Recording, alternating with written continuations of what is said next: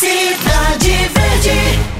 Boa noite, Didmo e ouvintes da 105,3. Pessoal já na estrada ou não, acompanhando o Cidade Verde Esportes. Hoje teve a apresentação do Altos, três reforços. O time fez o primeiro treino depois da decepção no Campeonato Piauiense e já apresentou caras novas. Uma nem tão nova assim, é o Clenison, atacante que já passou por aqui pelo Jacaré.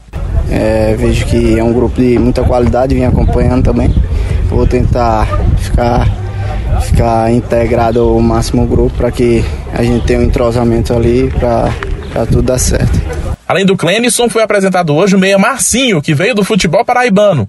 Ah, eu acho que a torcida tá, tava empolgada, né? É, faz, faz parte, porque o Alto já ganhou, vem ganhando é, o campeonato seguido, perdeu um, já fica, já fica meio em dúvida, mas espero ajudar do meu máximo para conseguir essa conquista que vai ser muito importante, não só para os torcedores, mas pro Alto também para o Piauí.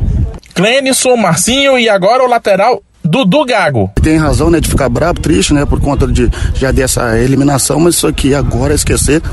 E a gente tem já que, é que trabalhar, cara. O Dudu Gago foi super gentil para conceder a entrevista pra gente. Não vou botar as partes que ele gaguejou, mas ele é gago mesmo e conseguiu falar direitinho pra gente entender as principais partes da entrevista, entender o que interessava.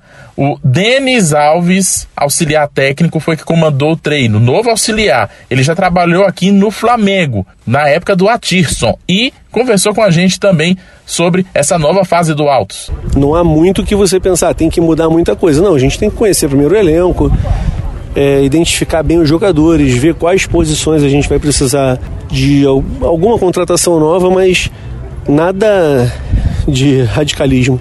Não tem necessidade, senão o time não vinha de uma campanha boa no estadual, né? Foi vice-campeão piauiense, a gente não pode menosprezar isso e o trabalho que foi feito anteriormente.